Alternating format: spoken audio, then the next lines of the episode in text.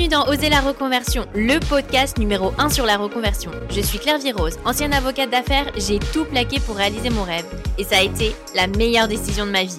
Si toi aussi tu as choisi une carrière par défaut ou pour faire plaisir à ton entourage, tu te demandes ce que tu fais encore dans ton job, découvre ici chaque lundi des invités qui te ressemblent et qui ont osé la reconversion dans tous les domaines. Ils nous racontent leur success story pour à ton tour oser la reconversion. Intégrer son projet professionnel à son projet de vie et non l'inverse, c'est la clé. Marina Bourgeois en est convaincue. Elle est la fondatrice du cabinet Oser rêver sa carrière, le cabinet français de référence en transition de carrière, repositionnement et épuisement professionnel. Marina est également auteure des livres Trouver sa voie et Burnout, le comprendre et en sortir. Après une carrière de presque 15 ans dans le secteur juridique, Marina accompagne au quotidien avec son équipe des femmes et des hommes en questionnement et ou en épuisement professionnel souhaitant bâtir la carrière et plus largement la vie qui leur ressemble. Que ce soit avec un atelier de 3 heures, trouver son ikigai ou encore construire son projet de vie idéal et ou avec des accompagnements de 3 mois, bilan de carrière, bilan de compétences, épuisement professionnel ou reconversion entrepreneuriale, Oser rêver sa carrière saura vous accompagner dans votre processus de reconversion peu importe où vous en êtes, de la phase d'introspection jusqu'à l'arrivée dans votre nouvelle voie professionnelle. Vous êtes en poste mais vous n'êtes plus épanoui, vous ne savez pas comment faire pour en changer, ni quelle voie prendre, vous avez plein d'idées que vous ne parvenez pas à démêler, vous avez quitté votre poste et vous avez besoin de soutien, vous avez vécu un burn-out, découvrez tous les accompagnements possibles d'oser rêver sa carrière sur www.oser oser-rêver, sa-carrière.com. Je vous mets le lien dans la description de l'épisode. Aujourd'hui, j'accueille dans Oser la reconversion Charlotte Muller. Après avoir été avocate en droit international, Charlotte a importé le fertility yoga en France avec sa méthode Charlotte Muller après avoir expérimenté personnellement des échecs de FIV. Avec une famille internationale, c'est une évidence pour Charlotte de devenir avocate en droit international. Après avoir étudié à Columbia et NYU à New York, Charlotte travaille dans un cabinet anglo-saxon à Paris. Elle se spécialise en arbitrage d'investissement et travaille pour des multinationales sur des litiges à des millions d'euros. Charlotte travaille ensuite côté client chez Total et Airbus. Très stressée à cette époque, Charlotte a des problèmes hormonaux et surtout, elle n'a plus ses règles alors qu'elle n'a même pas 30 ans. Elle fait des examens plus poussés et découvre qu'elle est atteinte de SOPK, le syndrome des ovaires polykystiques, et qu'elle va avoir du mal à avoir des enfants naturellement. Charlotte découvre alors aux États-Unis le fertility yoga et décide de changer de vie. Charlotte est aujourd'hui maman d'une petite fille. Aujourd'hui, Charlotte a créé la méthode Charlotte Muller, une méthode de fertility yoga. La méthode Charlotte Muller, c'est une méthode globale avec un studio au 9 rue Chaptal à Paris dans le 9e arrondissement et un studio en ligne. Ce sont surtout des cours de yoga différents à pratiquer en fonction de son cycle menstruel. Plus globalement, ce sont des cours de yoga, des massages, de la méditation, du pilate et de la barre. Alors avec Charlotte, on a évoqué sa carrière d'avocate, ses études de droit à New York, son passage par la case startup à Station F, son parcours du combattant pour mettre un nom sur sa maladie hormonale, comment elle a réussi à avoir un enfant grâce au fertility yoga, son studio à Paris et la nouveauté 2024 avec des tapis de yoga infrarouge à ondes longues. Mais je ne vous en dis pas plus et laisse place à ma conversation avec Charlotte. Bonjour Charlotte, bienvenue dans Oser la reconversion, je suis ravie de t'accueillir. Bonjour Claire-Vie. Alors, est-ce que tu peux te présenter peut-être aussi pour les auditeurs qui n'auraient pas accès à la version filmée? Donc, si tu peux nous dire euh, ton âge, où tu habites, euh, si tu as des enfants et puis surtout euh, ce que tu fais aujourd'hui. Alors, donc pour ceux qui n'ont pas accès à la version filmée, je suis Charlotte Muller, j'ai 38 ans et je suis prof de yoga et coach sportif. Et aujourd'hui, on est dans mon studio à Paris, Paris 9e, pas très loin de la rue des Martyrs. Et pour ceux donc qui la voient, qui voient pas le studio, euh, c'est un studio qui euh, est dans un bâtiment euh, assez historique que j'ai voulu très doux, très enveloppant, très poudré. Donc ça, c'est pour ceux qui, qui ont l'image autour de nous et qui est dédié aux femmes. Voilà. Oui, alors ton studio, bah, peut-être pour en parler tout de suite, il est au 9 rue Chaptal dans le 9e. Je mettrai tous les liens pour les auditeurs euh, qui voudraient euh, prendre des cours au studio ou en ligne. On en parlera un petit peu tout à l'heure. Alors, ça n'avait rien à voir avec ce que tu faisais avant. Tu faisais un métier un peu plus conventionnel. Est-ce que tu peux nous raconter euh, quelles études tu avais faites et puis ton premier métier? Moi, j'ai fait un double cursus de droit franco-américain. Je pense que euh, c'est ce qui m'a tenu euh, malgré euh, parfois le, la durée et le côté aride des études, c'est que cette dualité droit français, droit anglais, voire ce trio droit américain, en tout cas droit français et droit anglo-saxon, euh, dès la première année de fac. C'est euh, quelque chose que, que je désirais vraiment. J'avais fait une école bilingue et, euh, et ça me donnait une perspective d'ouverture. Je suis quelqu'un qui est, qui est assez libre. J'aime bien voyager, j'aime bien donner de la perspective internationale à ce que je fais. Et donc, droit franco-américain pendant cinq ans et double cursus, donc double master à l'étranger, la Sorbonne, Columbia et puis NYU à l'université de Singapour. Donc je suis un pur produit international. Et alors, ça te vient d'où? Tu as de la famille euh, internationale? Ouais, j'ai euh, alors ma, ma mère m'a mise dans une école bilingue euh, dès que j'étais gamine, donc moi je savais pas que Blanche Neige s'appelait Blanche Neige, je pensais qu'elle s'appelait Snow White, la pauvre mmh. dame. Et donc oui, j'ai fait partie d'un cursus bilingue et, et, effectivement ma famille était à New York, donc au début quand je me suis installée à New York, je faisais le commute entre la banlieue où il y a beaucoup de Français à New York et Westchester et, et la fac de droit là-bas. Alors, comment tu as choisi finalement d'être euh, avocate à Paris plutôt qu'à New York? Alors, ça s'est pas fait euh, naturellement d'un coup, euh, de façon très évidente. Effectivement, j'ai surtout voulu faire du droit international, du droit international qui était du droit international à la fin du droit international public, mais j'ai un profil très privatiste. Donc ça c'est pour les techniciens du droit. On a beaucoup voilà. d'auditeurs qui sont des avocats, donc euh, ils sauront de quoi tu parles. Voilà, euh, donc euh, j'ai fait du droit des AF et ensuite du droit international pour faire de l'arbitrage. Et pas ma passion, c'était pas l'arbitrage commercial, c'était vraiment l'arbitrage d'investissement devant la Banque mondiale. Mais in fine, tu as quand même une partie qui est, qui est très privatiste. C'est souvent des, des, gros groupes multinationaux qui font des investissements qui perdent de leur valeur et, et qui vont devant la, la Banque mondiale. Et donc j'ai choisi de faire ça parce qu'encore une fois, j'avais cette, cette dimension internationale. C'était quelque chose qui me tenait à cœur. Je, je me voyais pas du tout, tu vois, faire du droit de la famille en France ou, ou des beaux commerciaux. C'était vraiment pas ma, ma passion. J'avais besoin de, j'avais besoin d'ailleurs. Et pourquoi de l'arbitrage? Bon, bah, cette dimension internationale et puis euh, et puis je trouve ça très très sympa de, euh, enfin en tout cas moi je trouve ça très stimulant intellectuellement d'arriver ex post sur euh, des contentieux et de et de résoudre le problème. Alors ça c'est la version un peu idéalisée de la chose, mais mais en tout cas de voir comment le problème avait pu se créer, exister et quels sont je fonctionne de la même façon aujourd'hui. Toujours, quelles sont les lessons learned? Comment tu trouves une solution? Qu'est-ce que tu peux euh, arriver à, apporter euh, et, donc euh, deux ans d'arbitrage d'investissement et ensuite cinq ans en direction juridique. J'ai la chance d'être allé bosser pour mon client qui avait un arbitrage devant la Banque mondiale et donc trois ans à la défense pour faire rêver et deux ans et deux ans dans une autre multinationale du CAC 40 mais toujours très industrie.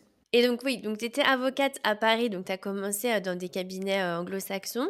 Comment tu as choisi de travailler plutôt à Paris qu'à New York? Est-ce que la question s'est posée ou c'était évident pour toi? Alors en fait, j'avais tout, tu sais comment ça se passe, hein, tu, tu, tu bookes, euh, tu verrouilles tes stages de fin d'études deux ans à l'avance. Donc moi j'avais déjà mon line-up White Case Freshfield et j'avais un contrat parce que je sais plus quelle personne j'avais rencontré en Asie quand j'avais fait un an à Singapour, mais euh, qui travaillait au Moyen-Orient. Et donc, euh, j'avais un contrat qui m'attendait déjà avant même que je commence vraiment euh, ma dernière année à Columbia.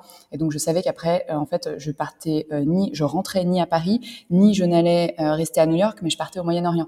Donc je rentrais de, de Columbia pour faire White and Case Freshfield. J'avais déjà un an de bouquet devant moi et j'avais déjà mon premier, ma première collab qui m'attendait au Moyen-Orient, euh, ce qui était ma spécialité et ce qui est pour ça que j'ai été recrutée par une euh, grosse boîte euh, en direction juridique derrière, c'est que j'avais cette expérience-là Afrique-Moyen-Orient. Donc tu avais la carrière toute tracée un peu, hein, que depuis le plus jeune âge, tu avais tout fait pour avoir la carrière voilà, de rêve en arbitrage. Comment ça s'est passé alors? Tu as eu la désillusion un peu au fur et à mesure? Comment ça s'est passé pour toi le cheminement? Alors, euh, moi, je suis quelqu'un qui est très très sensible euh, aux relations euh, humaines et peut-être on a un peu en, avance sur sur ce qu'on voit aujourd'hui être le momentum du féminin. Mais moi, j'avais vraiment pas de rôle modèle dans, ces cabinets anglo-saxons euh, sur un, équilibre de vie euh, euh, personnel et professionnel, sur la place de la femme, parce qu'on la connaît toute la caricature de, de ta je sais pas combien de collaboratrices, mais au final, dans les associés, t'en, en as très très peu des partenaires qui sont des femmes. L'arbitrage, c'est quand même un milieu extrêmement exigeant. Et donc, moi, j'avais, voilà, l'expérience que j'ai eue en CAB, c'est soit on me disait que bah, le Women's Initiative, il fallait être prêt à, à vendre tes enfants et à laisser tomber n'importe quel soccer game pour aller faire du business et qu'on espérait bien que tu as mis tes gamins dans le bon club de, euh, de soccer ou de whatever pour euh, faire du network. On les connaît, hein, ces, histoires de salle de sport où oh tu tombes euh, par hasard sur la bonne personne pour cultiver ton network. Ou inversement, autre cabinet. Alors là, il y avait vraiment pas de perspective pour pour les femmes et, et enfin voilà, c'était des coucheries en interne qui moi ne, enfin, ne me faisaient absolument pas rêver. Donc si tu veux, la place de la femme était déjà assez problématique. Euh, et je pense que parce que j'ai eu une éducation euh, assez équilibrée, si tu veux, j'ai un rapport à l'argent qui est totalement décomplexé. Et on me fait pas rêver en me disant, euh, alors tu vas bosser 70 heures cette semaine, mais alors attention, par rapport aux autres jeunes gens de ton âge, tu gagnes tant. Oui, bah alors en fait, il y a un moment où physiquement le corps n'en peut plus et c'est pas l'argent qui, qui était mon, ma motivation. Et encore une fois, comme je viens d'un cursus très privatiste, c'était vraiment un désir de faire de l'arbitrage international. C'était vraiment quelque chose qui me, qui, c'était mon besoin d'ailleurs. C'était mon ouverture. Donc je le faisais pas parce que c'est euh, concrètement un des départements qui gagne le plus euh, en cab. Et comment tu avais choisi de faire du droit? Est-ce que tes parents sont dans le droit? Alors, je, je, suis, quelqu'un d'assez euh, simple. Un carré, c'est un carré. Un rond, c'est un rond. Et, euh, et, quand je comprends pas les choses, je te le dis une fois, deux fois, trois fois, je comprends pas. Enfin, tu vois, c'est, assez basique avec moi. Et je pense que mes parents ont identifié ça assez vite. C'est la lucidité des parents. Maintenant, moi-même, je suis pas, je, je, suis mère et je vois que ma fille a pas du tout le même modus operandi que moi, que c'est une, c'est une vraie artiste et que, euh, que mon côté carré, c'est carré, rond, c'est rond. Ça lui parle pas du tout, elle. Ah, donc je pense que mes parents avaient bien identifié ça et euh, très vite, alors un peu caricaturalement, m'avaient dit ah bah j'ai entendu toute mon enfance, Charlotte sera, sera soit médecin, soit avocat. Euh, bon, tu avais un peu de euh, de reproduction sociale, euh, mais mais c'était vraiment ce, ce, plaisir que j'ai à résoudre des problèmes. Tu me donnes un problème, j'aime bien te le décortiquer, te le qualifier et te, et te restructurer ça. Donc droit, ça me parlait plus. Puis cette envie d'international, euh, une fois que j'étais admise en double cursus droit français anglo-américain, euh, c'était tout tracé. Et alors, euh, pour revenir sur la place des femmes, comment tu l'as vécu quand tu étais aux États-Unis? Parce que euh, on avait eu comme ça euh, une ancienne avocate qui nous avait raconté que aux États-Unis c'était encore pire parce que les partenaires femmes coachaient un peu les, les, collaboratrices en leur disant même si vous êtes fatiguée, il faut sortir le soir, il faut que vous trouviez un mari, des enfants, enfin assez étrange justement. toi, comment tu l'as vécu quand tu as étudié là-bas? Est-ce que tu as trouvé que c'était pire? Comment tu l'as vécu un peu justement la place des femmes euh, aux États-Unis Alors, moi, j'ai fait deux facs qui sont euh, qui, ont l'air d'être assez similaires et assez proches géographiquement comme ça quand j'ai fait NYU et Columbia. Euh, mais c'est deux facs qui, en termes d'identité, en termes de positionnement, en termes d'aspiration et de recherche académique, sont très très différentes.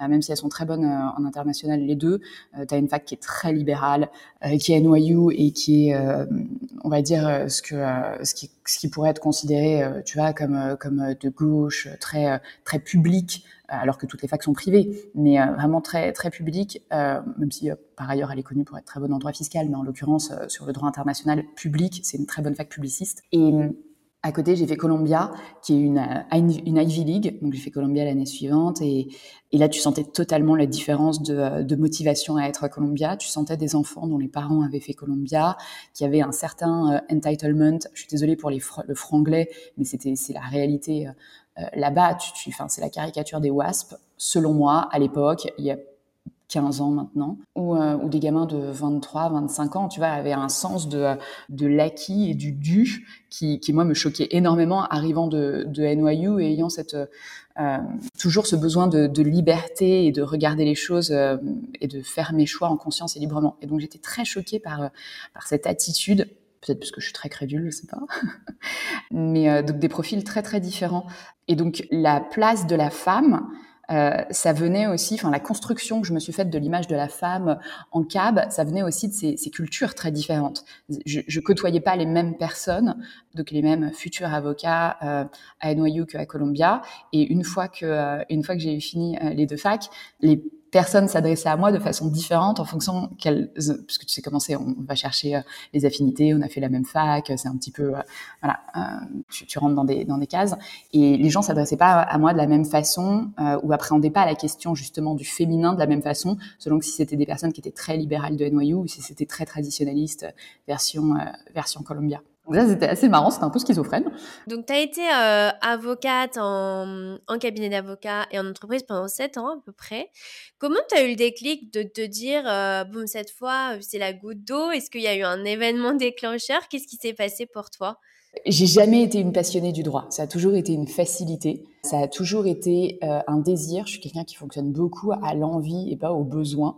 Encore une fois, si, si j'avais euh, besoin euh, d'avoir un certain statut social ou besoin d'une certaine projection de moi euh, quant à mon salaire, je serais restée en cabinet d'avocat. Mais le, le parcours, deux ans en, en arbitrage, c'est très clairement, ça m'a fait comprendre que humainement, le cabinet d'avocat, c'est en tout cas en arbitrage, c'était pas pour moi.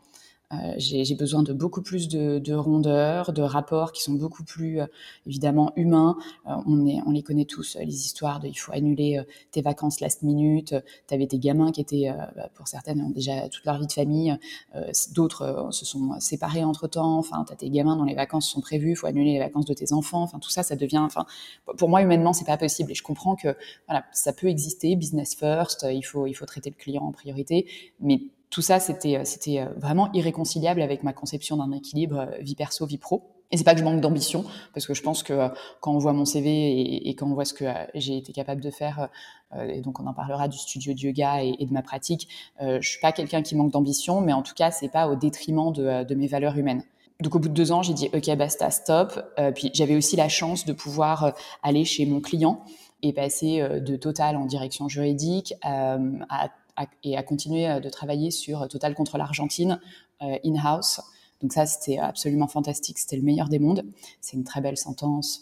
Donc c'était un, job euh, super épanouissant. Et une fois arrivé chez Total, ce qui s'est passé, c'est que la pyramide des âges au juridique, le parcours, c'est souvent tu fais entre 5 à 7 ans en, cab, et puis tu, tu, changes pour la direction juridique plus tard, au moment où on commence à te parler bah, soit du partnership track, soit on te dit bah c'est la voie de garage, il va falloir, euh, va falloir trouver une solution, mais ça, ça fonctionnera pas, ça sera pas chez nous.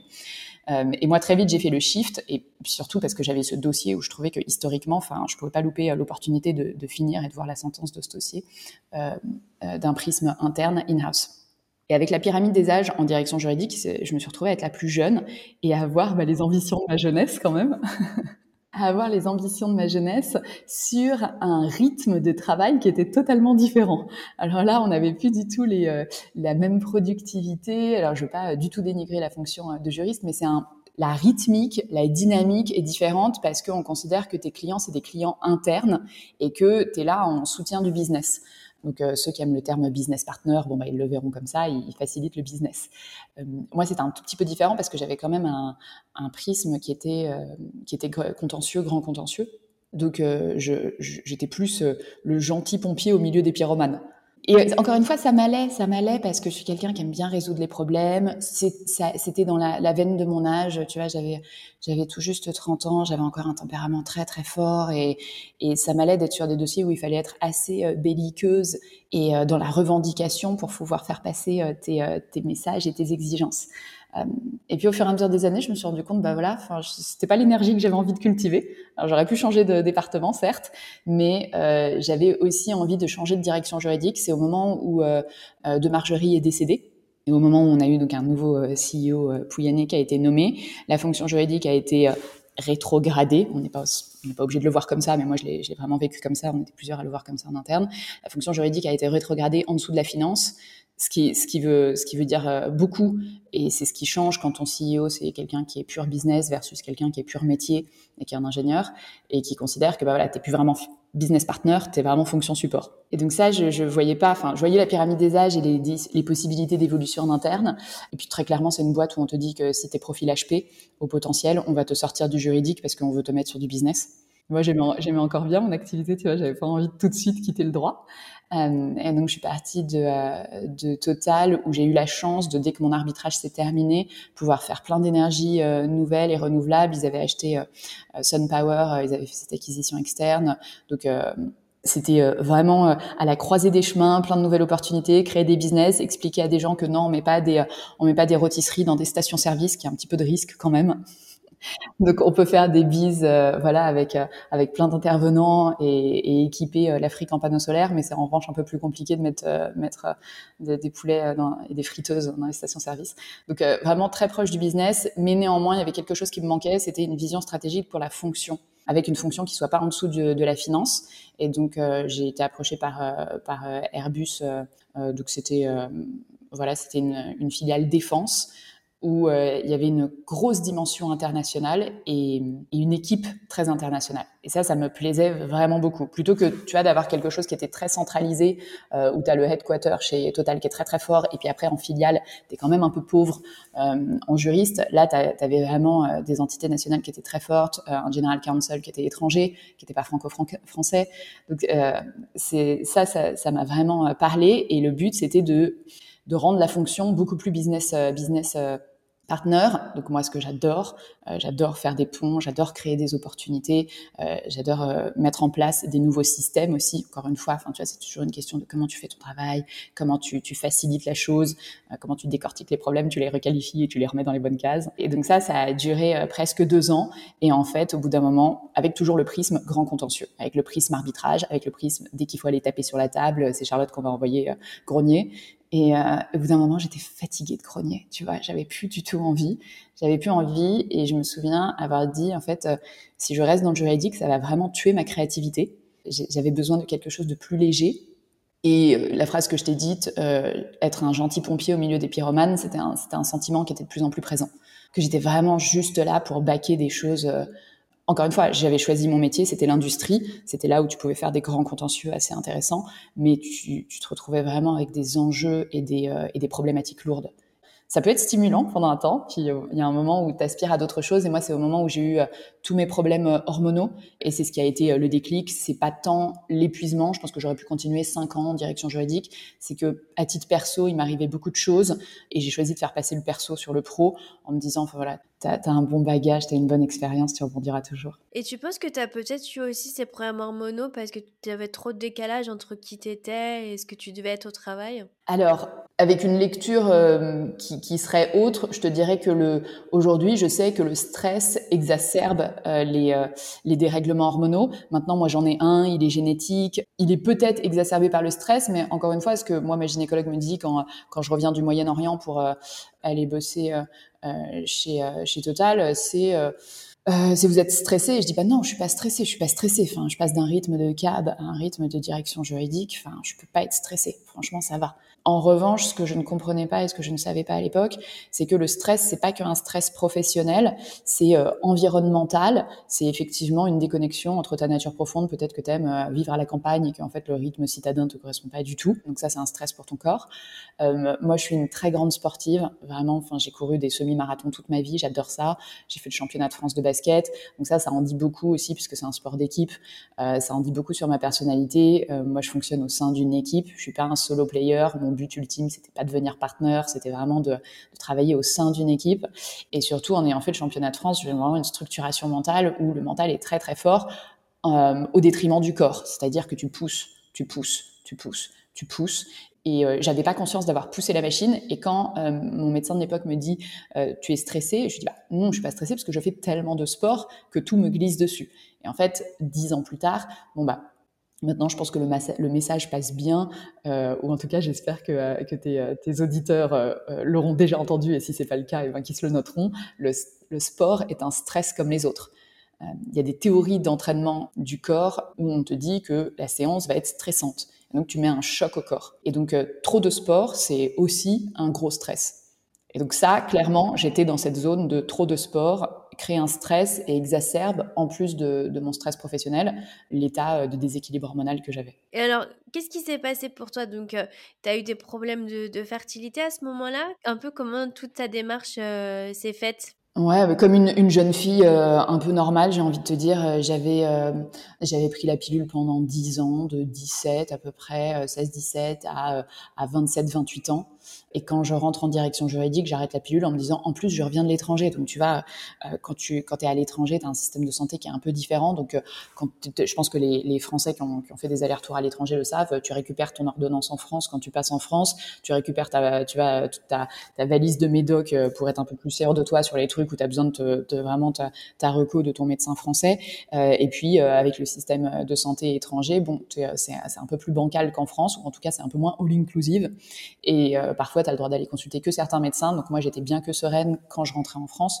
Et donc je me dis bon, ça fait quand même dix ans que je prends des pilules. Concrètement, ça ne fonctionne pas. Tu vois, je me souviens, euh, fac de droit à Columbia, manquer trois jours de cours à Columbia, ce qui est monstrueux parce que tu as euh, entre 100, 100 et 200 pages de readings par cours où il faut que tu aies lu euh, des, encyclopédies entières. Donc quand tu manques trois jours, mais c'est la cata parce que j'arrivais pas à sortir de, de chez moi où j'avais des migraines j'avais besoin d'être dans le noir et clairement enfin tu vois j'avais j'avais le foie qui supportait pas la pilule j'avais des migraines terribles enfin bref c'était ça allait pas hormonalement et donc je me suis dit, bah, ça fait dix ans, enfin c'est aussi sain parfois de faire des breaks et d'arrêter. Et là, quand j'ai arrêté, mes règles sont pas revenues. Ça peut arriver, mais ça reste pas pendant six mois, un an, un an et demi. Et donc euh, quand je reviens en France et que justement j'ai ma mutuelle de, de, du CAC 40 super euh, couvrante, je dis bon bah je vais aller me prendre, tu vois, euh, une médecin de quartier, ça va être cool, tout est pris en charge. Je me pose pas trop la question, je vais à la facilité, avec cette sérénité de on est en France, tous les médecins euh, se valent. C'était pas le cas. Et au bout d'un an où elle en avait vraiment rien à faire, que j'ai pas mes règles, je disais, je suis pas stressée, je vous assure que je suis pas stressée. Enfin, je cours, je, fais des running, j'ai le temps pour moi, euh, j'ai une vie fantastique, je suis pas stressée. Euh, donc elle me disait, bon, on se revoit encore dans six mois, donc un an et demi plus tard, tu vas sans mes règles. Je me dis, bon, il y a quand même quelque chose. Elle s'en soucie pas, donc moi je vais m'en soucier. Je vais aller voir le plus grand ponte de l'infertilité, savoir si j'ai un, un, un, problème ou pas. Et comme ça, c'est réglé. Tu vois, peut-être que je passe pour une folle auprès d'un grand ponte qui voit que des cas hyper compliqués. Et puis, euh, et puis au moins j'ai ma réponse. Et t'avais quel âge à ce moment-là, du coup? J'avais 29 ans. Ah ouais, donc jeune hein, quand même. Hein. Oui, mais quand t'as pas tes règles pendant un an et demi, quand même, tu te poses la question.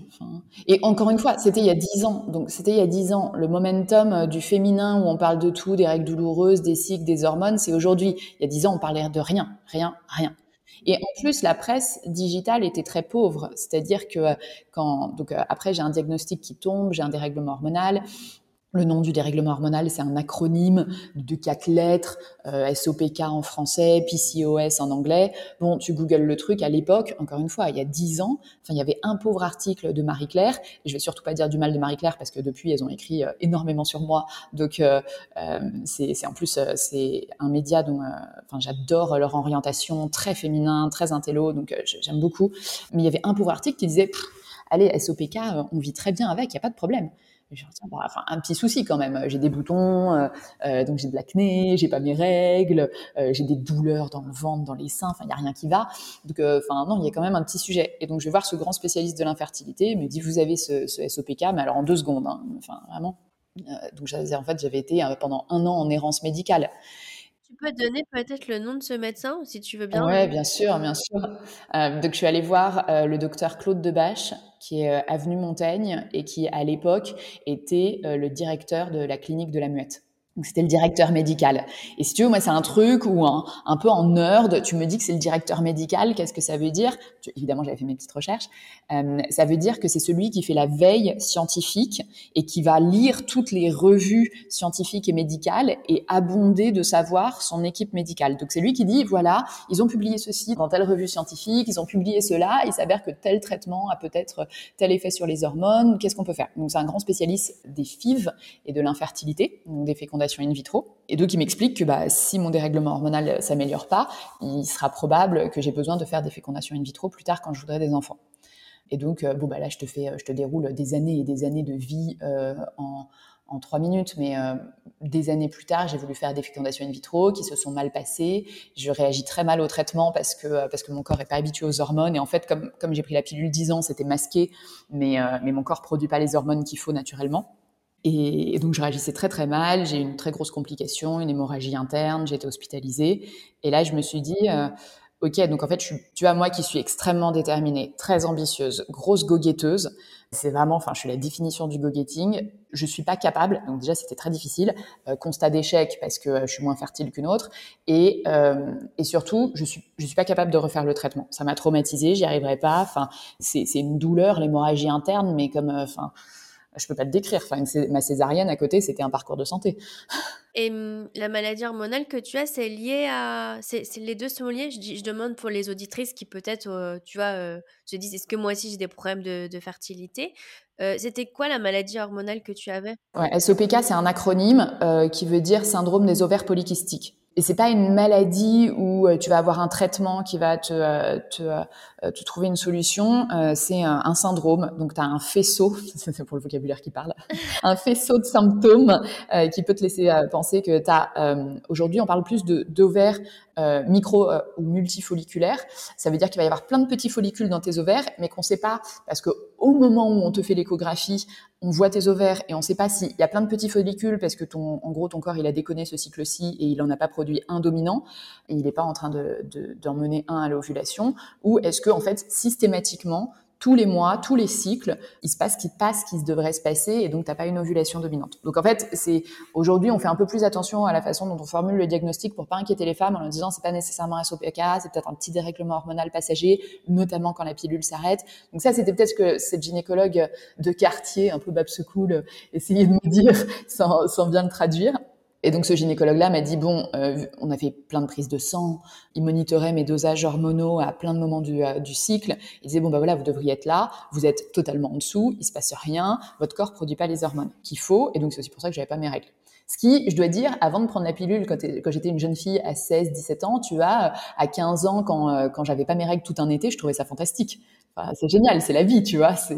T'as aucune inquiétude. Bon, ça arrive de manière euh, intempestive, mais euh, c'est quand même euh, très confortable. Bon, après, t'apprends que c'est pas normal. T'avais des problèmes de, fertilité dans ta famille ou pas, ou pas du tout? Pas vraiment. les cycles irréguliers, oui, mais pas vraiment problème de fertilité. Enfin, ma mère, elle m'a eu mon frère et moi naturellement. Enfin, tu vois, c'est pas, c'était pas à ce point-là. Alors que moi, j'avais pas mes règles, donc c'était vraiment. Après, c'est pas la même époque, ouais. Non. Voilà, c'est ça que je veux dire, c'est qu'on est dix ans plus tard, donc aujourd'hui, on entend énormément parler des perturbateurs endocriniens tout le monde te dira le moins de plastique possible, le moins de synthétique possible. Si vous pouvez, euh, c'est tout bête, hein, mais aérer la maison tout le temps, tout le temps, tout le temps, tout le temps. Euh, pourquoi? Parce qu'en fait, tu as des microfibres, euh, dit plus, plus basiquement, une couverture polaire, c'est du plastique. Un, des vêtements techniques de sport, c'est du plastique. Mm. Et tout ce qui est en synthétique, euh, et qui s'accumulent au quotidien, la colle dans les euh, dans les meubles euh, qui sont du qui sont du, du mélaminé et qui est pas du bois massif. Ça, c'est un perturbateur endocrinien, retardateur de flamme euh, dans les matériaux synthétiques euh, pour pas que ça prenne feu. Tout ça, en fait, ça vient perturber tes hormones. Et donc, savoir d'où ça vient, est-ce que c'est euh, à un moment ma mère a été exposée à ces perturbateurs-là quand elle était enceinte de moi? Est-ce que c'est moi qui ai développé une sensibilité particulière? Est-ce que c'est mon rythme de toc-toc? Parce qu'on a, c'est avec une copine entrepreneur qu'on s'appelle comme ça, on appelle ça les, les toc-toc de, de boulot. Est-ce que c'est euh, moi avec euh, le rythme que je me suis imposé à l'adolescence et plus particulièrement à la puberté parce que quand tu perturbes euh, l'équilibre hormonal d'une jeune femme à la puberté, et eh ben en fait ça a un impact pour le reste de sa vie. Moi à ce moment-là, je faisais le championnat de France de basket, je faisais du cardio comme une maboule. Le cardio c'est très mauvais pour l'équilibre hormonal féminin et on le sait. Tu vois par exemple les grandes gymnastes ont pas leurs règles, les grandes athlètes. Et, et donc est-ce que, enfin tu vois, D'où ça vient, on ne sait pas, mais globalement, on me dit bon bah voilà, vous avez un dérèglement hormonal, euh, le vôtre étant donné les prises de sang, il est quand même bien ancré, il est bien costaud, donc c'est probablement génétique, ça se remettra pas tout seul. Je fais mes fécondations in vitro qui se passent très très mal, donc tout ça c'est des années et des années, hein. euh, très mal. Je me dis, je, fais un constat d'échec euh, qui est ok, je suis pas capable, j'y arrive pas, et surtout psychologiquement, c'est peut-être la première fois où j'ai pas la force. Et donc, il va falloir que je trouve une solution parce qu'il y a un moment, enfin, soit j'abandonne toute idée de maternité. Je suis pas du tout pessimiste. Je suis dangereusement optimiste comme personne. Je suis plutôt du genre à me dire tout est possible, ça ira. Mais là, je me dis en tout cas moi, j'y arriverai pas. J'ai pas la force mentale, j'ai pas la force physique. C'est très douloureux une hémorragie. Je veux pas revivre ça, je suis pas capable. Donc qu'est-ce qu'on peut faire? Tu vois, encore une fois, tu vois le, modus operandi basique. Tu as un problème, on va le décortiquer en morceaux, on va trouver une solution. Euh, et, et, en fait, euh, je fais ce que je sais faire. Je cherche, je cherche une solution donc j'étais toujours juriste à l'époque. Et donc je cherche, bah, pas dans les revues juridiques, justement dans les revues scientifiques. Donc c'est un mode de publication qui est un peu différent. C'est des études qui sont pas, euh, enfin c'est pas la même chose que des revues juridiques où où tu as quand même euh, le la liberté de penser et l'opinion de de l'auteur qui est très marquée en fonction de son orientation. Là, une revue scientifique, c'est on a pris un groupe de tant de personnes, on les a soumises exactement aux mêmes conditions avec un nombre de facteurs qui sont déterminés pour pouvoir en tirer des conclusions pour tout le monde avec euh, des, euh, des, statistiques très claires. Et donc, euh, moi qui ai hein, ce profil, tu vois, américaine à Ivy League, je trouve une, une étude qui a été publiée par la fac de médecine d'Harvard. Alors là, ça me parle. c'est bien carré, c'est publié par la bonne fac, super super. Sur les sur l'impact du yoga sur la fertilité, moi je me dis pourquoi ce yoga-là, ça fonctionne et pas le mien Parce que moi, je pratiquais déjà du yoga, c'était hyper complémentaire de mon running, ça manquerait bien. Bon, bah, je me rends compte que eux, c'était vraiment dans l'étude, c'était un yoga tout doux euh, qui était fait en rythme avec le cycle féminin, plus intense après tes règles. Moi, j'ai pas mes règles, donc c'est un peu compliqué, euh, et plus doux à l'approche de tes règles. Donc en fait, tu suis ta cyclicité et ton niveau d'énergie. Et euh, au lieu d'être sur un, un, taux de réussite des fécondations in vitro qui est à 20-25%, euh, l'étude montait jusqu'à 55% de grossesse je me dis, ok, le yoga, c'est, euh, pour pas dire miraculeux parce qu'on n'aime pas ce mot, mais euh, c'est quand même euh, très impactant. Donc j'essaie de comprendre pourquoi, l'impact sur le système nerveux, l'hormone de stress, cortisol, qui vient pas que quand tu es stressé par ton boulot, mais qui vient par exemple quand tu es stressé quand tu fais trop de running, parce que c'est un stress pour ton corps, le sport trop intense. Alors, je sais pas si tu en as beaucoup. Je crois que toi, tu m'avais dit que, je sais pas si tu étais une aficionada de l'indoor cycling. Ah non, pas moi. non, non. Tu vois, ça, ça pour moi, c'est l'ennemi public numéro un. Tu vois, quand on a commencé, tu m'as dit disclaimer, et pour moi, je trouve qu'il devrait y avoir écrit à l'entrée de ces, de, de ces salles d'indoor cycling, parce que j'ai lu énormément d'études scientifiques depuis, une femme sur deux, après un cours qui va être le vôtre à 180-190 de ppm pendant ce cours, va développer un dérèglement hormonal. Aujourd'hui, tu as des études qui montrent que 50% des femmes ça a été mené sur quasiment 10 000 femmes. Hein. C'est pas un petit truc pour une crème hydratante à 20 personnes. Hein. C'est vraiment une grosse étude scientifique menée sur une décennie entre les US et le nord de l'Europe. 50% des femmes qui font plus de deux heures de cardio euh, ont des dérèglements hormonaux. Donc tu as 50% de femmes chez qui ça fait rien et d'autres, ça sera pas le truc énorme comme moi, pas de règles, mais ça va avoir un impact. Je pense aussi que peut-être les personnes qui sont attirées par ça sont déjà des personnes qui sont assez stressées parce que si tu as besoin, tu vois, de d'avoir cette intensité au sport, c'est déjà que c'est pas forcément. Bien sûr. Et c'est exactement ce que je leur dis. C'est exactement ce que je leur dis. Pas plus tard que ce week-end, j'étais en train de, tu vois, de, de prêcher euh, ma foi dans un dîner euh, où, euh, où l'une venait d'être nommée partenaire dans un cabinet anglo-saxon. Enfin voilà. Et je, et je leur disais, en fait, posez-vous la question, hein, pourquoi vous avez besoin de monter très très haut comme ça pour évacuer? Peut-être que c'est en amont que le travail doit se faire. Mais bon, elles me disent qu'elles vont pas arrêter de bosser. et donc c'est comme ça que je découvre le fertility yoga. Et donc là, comment ça se passe? Donc tu te formes directement euh... Alors, moi j'ai un frère qui, euh, qui, qui m'a beaucoup aidé dans tout mon développement personnel parce qu'il est euh, l'exact opposé de moi. C'est euh, quelqu'un qui a pas besoin d'être en intensité. C'est quelqu'un qui, alors c'est pas qu'il est pas ambitieux parce que il l'est, mais c'est quelqu'un qui est tout en mesure, tout va bien. Il y a pas besoin de, il y a pas besoin que tout soit toujours super speed et hyper intense. Et donc il est ingénieur informaticien. Et moi, ma passion, c'était le yoga depuis des années. Enfin, j'en faisais, euh, mais j'en faisais en complément de ma course, jusqu'à ce que je découvre qu'en fait, c'était, euh, c'était bien meilleur pour ma santé que, que euh, ce running et ce cardio intense. Et donc, je faisais déjà du yoga. Mon frère était ingé, et donc on se dit bon, moi, j'en ai plus que ras-le-bol de, de l'entreprise. Néanmoins, ce qui était cool, c'est qu'en ayant bossé dans une boîte qui n'était pas que industrielle comme Total, quand tu es dans une filiale d'Airbus, tu vois aussi des contrats qui sont très tech. Donc ça, c'était cool. Et j'avais pu euh, voir euh, vraiment des specs techniques, des choses compliquées, des annexes très, très techniques sur les contrats que je draftais. Et donc, ça m'avait euh, aidé à me dire, ah, en fait, finalement, ma passion, c'est pas l'industrie lourde. Et puis aussi, de nouveau, pyramide des âges. C'est qu'à chaque fois, j'arrivais, j'étais parmi les plus jeunes. Donc, quand c'est des trucs où il faut aller parler, c'est un peu dit vulgairement, mais aller parler à des techos, ça t'aide d'avoir une appétence pour le sujet. Et moi, enfin, tous les week-ends, je vois mon frère, je l'adore, et, et, donc, euh, bah, évidemment, j'avais beaucoup de sujets tech en discussion. Et donc, on s'est dit, OK, on va lancer une petite startup de yoga, et donc pas du tout orienté fertility yoga. Tu vois, une startup de yoga, on est, euh, je saurais plus te dire l'année parce que maintenant ça fait un moment, mais en tout cas, c'était le tout début de Station F et on est incubé tout de suite à Station F dans le programme de Xavier Niel, euh, le Founders Programme. Et il faut que toutes les semaines, tu montes des KPI, toutes les semaines, il faut que tu montes tes indicateurs de performance. Et nous, c'était la rançon de l'échec. Il y avait rien qui allait. Et en plus, toutes les autres startups étaient vachement en avance par rapport à nous. Tu vois, nous, on était vraiment avec euh, une pauvre bêta euh, qui, qui, était, tu vois, qui coûtait cher quand même. Il y avait rien qui allait. C'était pas le bon produit, c'était pas les bonnes specs techniques, c'était pas la bonne taille de marché, c'était pas la bonne équipe. Il y avait, enfin, il y avait rien qui allait, mais c'était hyper structurant. Et tu vois, enfin, je te dis, moi, je suis dangereusement optimiste. Tu me dis qu'il y avait rien qui allait, c'est pas très grave. Il y a toujours, euh, on peut toujours améliorer une toute petite chose. Et mais bon, les toutes petites choses améliorées toutes les semaines, c'était pas assez efficace. Et donc toutes les semaines, on, on, on appelait ça des guildes. Donc ça, c'est un mot de nerd de, de jeux vidéo, mais c'était des groupes où on échangeait sur nos indicateurs et on considère que, euh, je sais pas si c'est 80 ou 90% euh, euh, le chiffre, mais des, des, problématiques qu'une startup rencontre, une autre startup l'a déjà rencontré et saura te répondre. Et donc, toutes les semaines, on voit que, bon, il y a manifestement un problème, ça fonctionne pas, notre petite startup de mise en relation de profs de yoga. C'est au moment où Instagram explose, donc chaque prof devient en plus sa propre identité quand tu suis un peu l'écosystème du bien-être, euh, il y a des gros acteurs qui ont, qui, ont, qui ont mis la clé sous la porte depuis et qui t'expliquent que bah, au début, le, les concurrents du yoga, euh, c'était euh, un club med gym, c'était des salles de sport qui avant historiquement n'avaient que les tapis de course et les machines pour faire pour lever de la fonte et qui se mettaient à faire des cours collectifs, dont le yoga mais que euh, très euh, très rapidement au fur et à mesure des années et Covid, en fait, le concurrent du studio de yoga, c'est même plus euh, c'est même plus la salle de sport, c'est c'est le prof de yoga lui-même qui, avec son aura, avec son encore plus avec Covid et les plateformes digitales, avec leur identité propre, vont amener des gens à eux qui vont pas nécessairement aller vers des cours co et qui pratiqueront même plus en ligne. Oui, ça s'est personnifié en fait.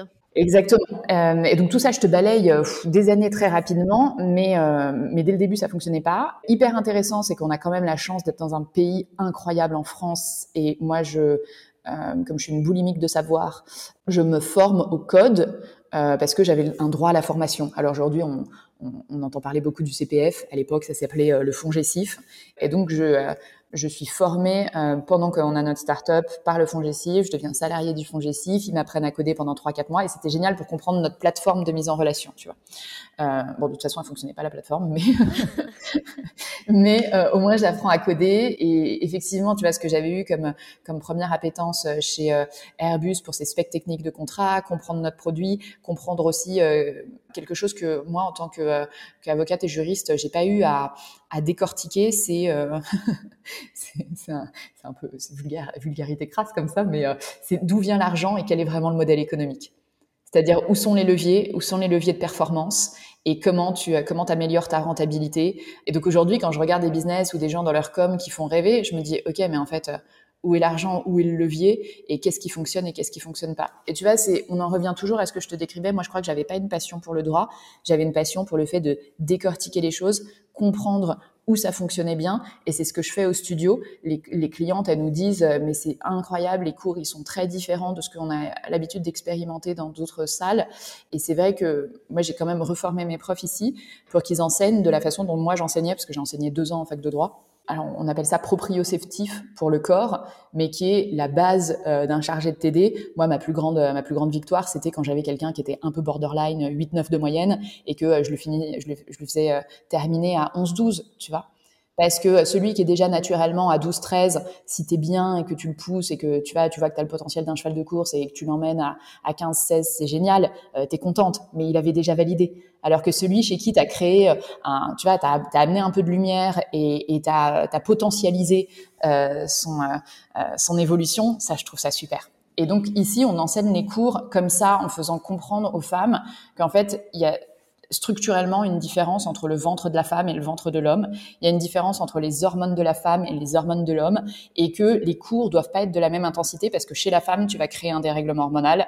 Tu peux le créer pour 50% des personnes. Tu vois, c'est des petits disclaimers, les étoiles partout. Et comment ça se passe alors?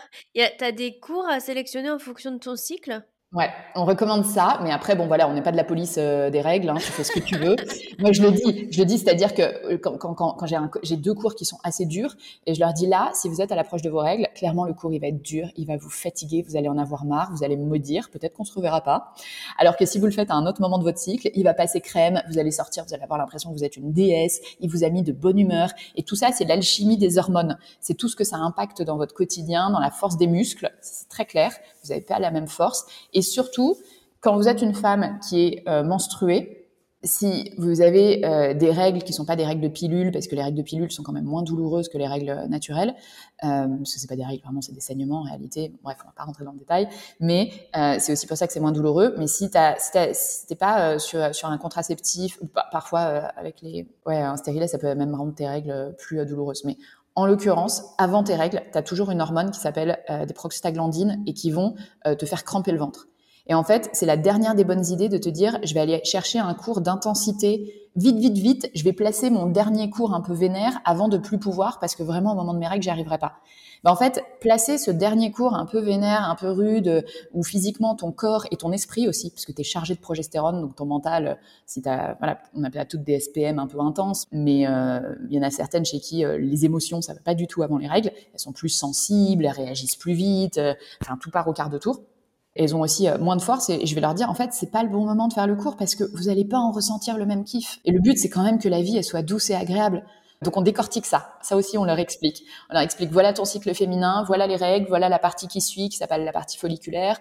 Voilà l'ovulation pic d'oestrogène voilà la seconde la seconde après partie euh, de euh, phase lutéale euh, ou l'hormone dominante, c'est la progestérone qui va te gonfler le ventre, qui en fait c'est pas toi qui as des ballonnements, c'est juste que ton transit il est ralenti par la progestérone. La progestérone ça impacte ton mental. Et donc fais un cours où tu vas avoir l'impression d'être une championne du monde à ce moment-là, ce sera beaucoup mieux pour toi, pour ton mental, pour ton physique, plutôt que de faire un truc qui euh, qui passe pas et, euh, et qui est contre-productif. Donc le fertility yoga euh, oui, il est comme euh, il est comme ses autres cours et c'était le premier cours que j'ai commencé à enseigner qui était en, rythme avec le cycle. Et puis après, il s'est passé un truc, tu vois, on se refait pas, c'est que je me suis épluché le code du sport parce qu'il y a une euh, disposition qui te permet, si tu es coach sportif, de faire que tes cours soient remboursés sur prescription médicale? Et donc, il fallait repasser un diplôme, enfin une suite de diplômes. Et moi, comme j'ai beaucoup de femmes qui ont de l'endométriose, syndrome de l'intestin irritable, tu vois, juste mal au ventre, qui sont pas bien, et eh ben, je voulais euh, qu'elle puisse euh, venir à ses cours sur prescription. Et puis ce qui s'est passé, c'est que depuis euh, Covid, comme personne n'allait bien pendant le, les confinements successifs, ils ont élargi ce dispositif à surpoids et dépression. Donc autant te dire que tout le monde peut, peut avoir du sport sur ordonnance. Ah oui, c'est un peu comme des séances de kiné en fait. on peut demander. C'est une autre ligne de ta mutuelle. C'est pas la Sécu qui rembourse, c'est ta mutuelle et c'est vraiment une autre ligne et ça fait pas partie de ton pack bien-être.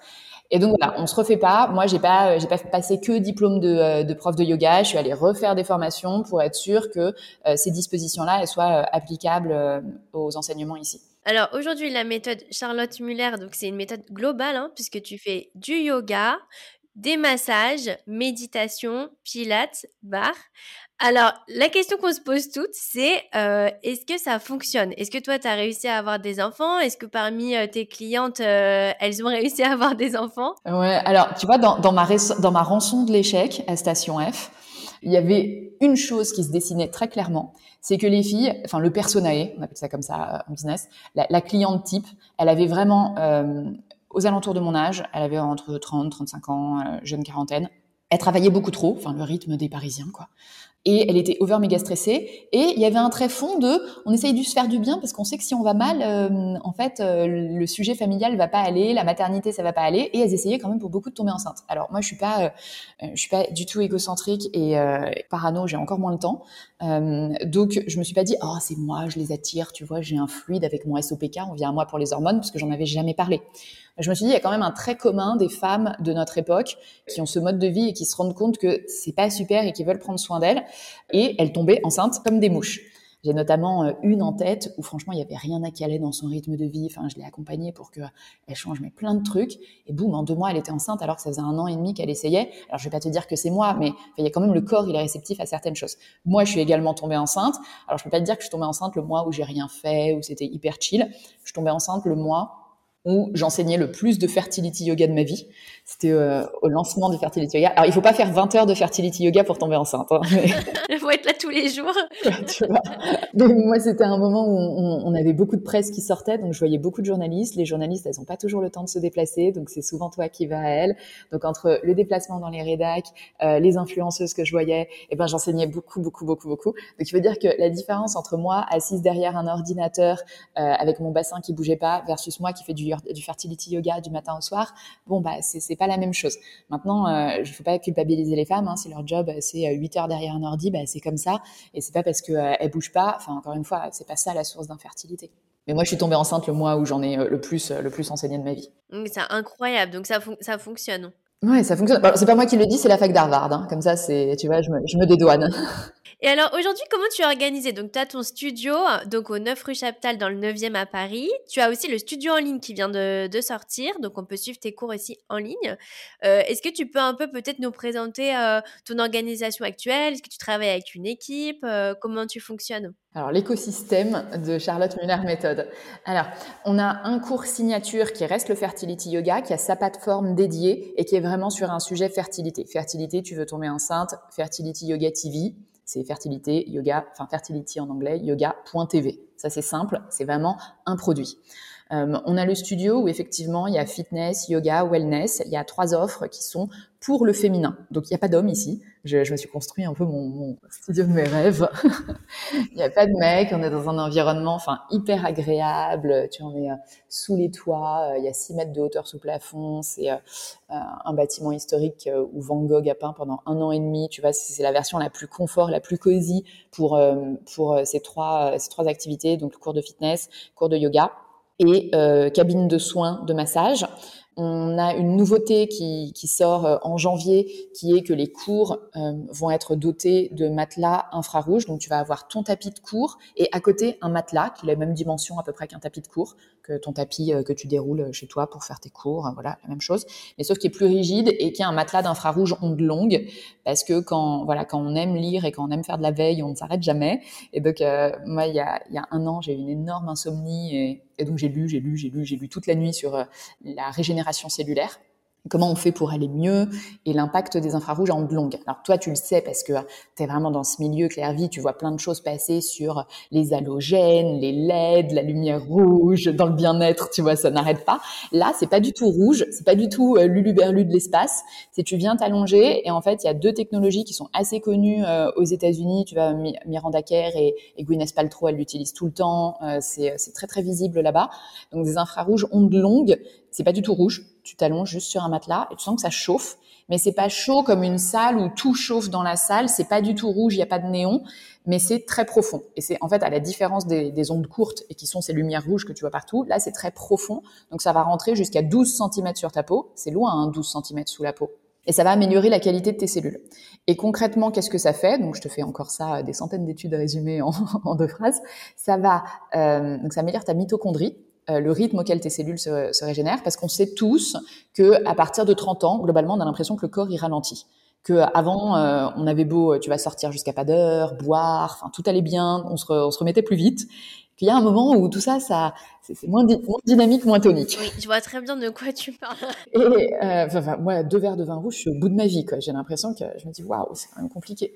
Et donc, euh, régénérer les cellules, aider le corps, aider le métabolisme à retrouver son dynamisme et sa vitalité.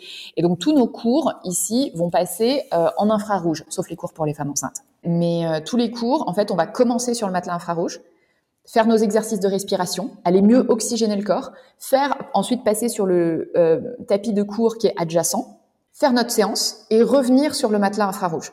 Et en fait, cette séance, cette, cette en fait structuration de et préparation et récupération en infrarouge, donc ces infrarouges ondes longues, et en une autre technologie qui s'appelle le PEMF, PEMF, c'est encore un acronyme. Ça veut dire Pulsed Electromagnetic Field. Euh, ça fait un peu luluberlu. Tu vois, j'aime bien ce mot. Je trouve ça mignon, luluberlu. Euh, mais ça veut rien dire d'autre que microfréquence, en fait. Et ça fait un petit peu vibrer ton corps. C'est pour ça qu'on met pas les femmes enceintes dessus. On leur fait pas de la vibration. Et ça, il y a plein d'études qui montrent que c'est génial pour régénérer le rythme de ton corps. Et en fait, c'est la NASA qui l'a créé. Et tous les retours de missions euh, orbitales Tu, enfin tu, toi et moi non, mais les astronautes, eux vont là-dessus et ont des séances de PEMF qui en fait qui redynamisent le corps parce qu'en fait le propre de l'absence de gravité, c'est que ton corps il est moins lourd donc il fait moins d'efforts. Donc pour le revitaliser, le redynamiser, ils font du PEMF. Et donc moi, pour euh, toujours dans mon obsession de sport santé, de prendre soin de la santé des femmes, euh, on fait des cours où bah, tu vas brûler trois fois plus de graisse, tu vas avoir deux fois moins de courbatures et ta mitochondrie, le rythme de régénération de tes cellules, est décuplé. Ah ouais, incroyable, j'en avais jamais entendu parler, donc euh, ça donne envie d'essayer. C'est un peu mon job maintenant d'aller trouver euh, toutes ces choses qui font que... Alors, dernière question, c'est toujours la question que je pose à la fin.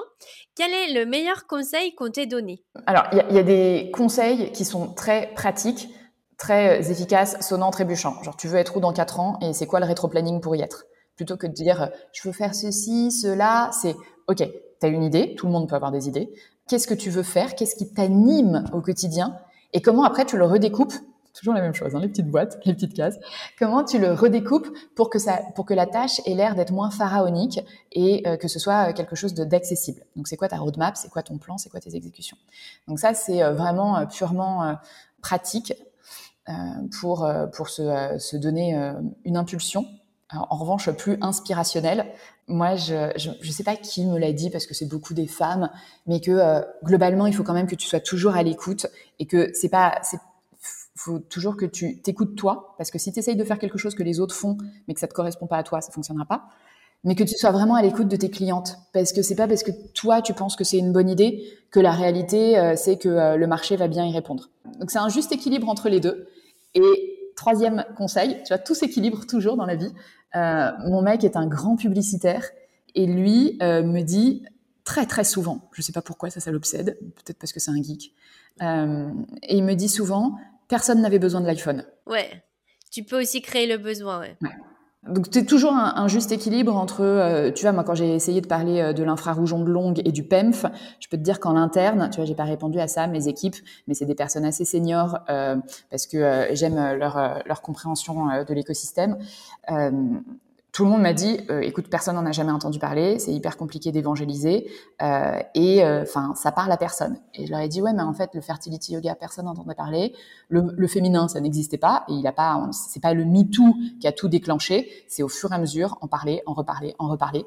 Donc toi et moi, on s'est croisés à une soirée d'un média qui est, euh, qui est, qui est très ouvert sur le féminin, mais il y en a un autre qui historiquement, tu vois, en France, est pas du tout et qui pourtant est sur le féminin, mais qui est de la beauté et qui est pas du tout ouvert à ce sujet de bah c'est une caricature, hein, mais les règles douloureuses, les hormones et euh, peut-être que j'ai deux interviews par an qui viennent de, de ce média-là, mais je pense que si j'étais pas connue pour être over méga rigoureuse et pas, euh, tu vois, pas une caricature de euh, la yogi, les tentes rouges, je vais te régler euh, ton problème hormonal en t'emmenant dans la forêt.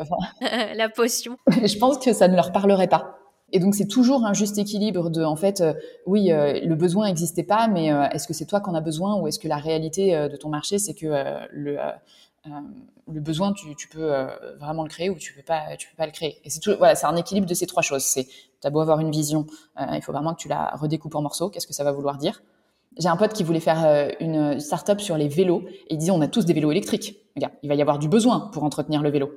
Mais en fait, c'est très compliqué et ça va devenir fou à Paris les vélos mais c'est très compliqué de bien euh, gérer euh, la chaîne parce qu'en fait très souvent quand tu achètes un vélo, euh, le mien c'est un Décathlon, et eh ben on essaye de te vendre l'entretien via chez Décathlon et dire en fait c'est pas parce que potentiellement tu as une énorme taille de marché, tout le monde a des vélos, que en fait tu peux vraiment adresser le besoin ou tu peux créer un besoin qui soit viens chez moi. Euh, parfois, il faut vraiment que tu sois challengé. Et moi, c'est ça que j'aime, c'est euh, ne jamais avoir peur d'aller se challenger, de demander aux autres ce qu'ils en pensent et leur expliquer, expliquer, expliquer, expliquer. Ne pas t'offusquer quand les gens comprennent pas. Au contraire, c'est qu'il y a d'autres choses encore à expliquer. Je pense qu'après, il y a une grosse question de timing aussi. Euh où il faut être suffisamment en avance pour justement créer le besoin au bon moment, mais en même temps pas trop pour que les personnes puissent être réceptives et comprendre. Donc je pense qu'il y a, c'est ça qui est compliqué en fait, c'est de bien jauger le, timing. Tout à fait. Non, mais tout à fait. Euh, le fait d'avoir commencé par le fertility yoga, par exemple, la fécondation in vitro, ça date pas, date d'aujourd'hui, ça a 45 ans. Donc, le besoin d'accompagnement dans le moment le plus dur, qui est la fertilité et, euh, l'infertilité, il existait déjà. Et il y avait zéro offre. Euh, donc, j'ai été ravie d'être cette personne qui, qui, a créé le fertility yoga en France. maintenant, est-ce que quand j'ai lancé le fertility yoga, tu pouvais expliquer aux femmes qu'elles allaient pas faire le même sport avec la même intensité avant leurs règles? Mais je pense que je me serais fait jeter des cailloux, tu vois. je me fais toujours jeter des cailloux. Les mêmes filles, les mêmes filles qui étaient, qui sont toujours en cab, cab anglo-saxon, ce week-end me disaient, tu vas, je me suis installée sur mon vélo, je ne dirais pas lequel, d'indoor cycling, le premier jour de mes règles, et je me suis dit, je me déteste de faire ça. Donc la fille me dit ça et moi je la regarde, tu vois, j'ai rien à dire parce que je, enfin tu vois, je lui dire bah oui, prends soin de toi. Enfin non, c'était pas une bonne idée. Enfin, et tu vois, elle dit et je sais que c'est pas bon pour mon corps et je sais que je vais me faire violence, je sais que je vais détester toute la séance. À la fin, la seule chose c'est que je serai fière de moi. Et je me dis waouh, c'est quand même une énorme construction intellectuelle de ce qu'est la fierté pour quelque chose qui t'a fondamentalement pas fait plaisir et qui a pas fait plaisir à ton corps. Donc voilà, essayer de, de comprendre les gens autour de soi, quels sont leurs vrais besoins et comment et à quel moment tu peux y répondre c'est hyper important. Bah, un grand merci Charlotte. Donc je mettrai euh, tes réseaux sociaux, ton site internet pour que les auditrices puissent aller euh, prendre des cours avec toi. Un grand merci pour euh, tout ce que tu as partagé. Merci Claire Merci de ton invitation. Si vous avez aimé l'épisode, abonnez-vous et laissez-moi un commentaire si vous écoutez l'épisode sur YouTube et si vous écoutez l'épisode sur Apple Podcast, Spotify ou Deezer, abonnez-vous et laissez une note 5 étoiles et un avis. C'est ce qui donne le plus de visibilité à ce podcast. N'hésitez pas à en parler autour de vous et à partager l'épisode sur les réseaux sociaux pour aider un plus grand nombre à oser la reconversion. Si vous souhaitez suivre les dernières actualités du podcast, rendez-vous sur notre compte Instagram oser la reconversion et pour prolonger la discussion, rendez-vous sur notre groupe Facebook dédié aux auditeurs. Ensuite, si vous cherchez toutes les notes avec les références, allez dans le détail du podcast.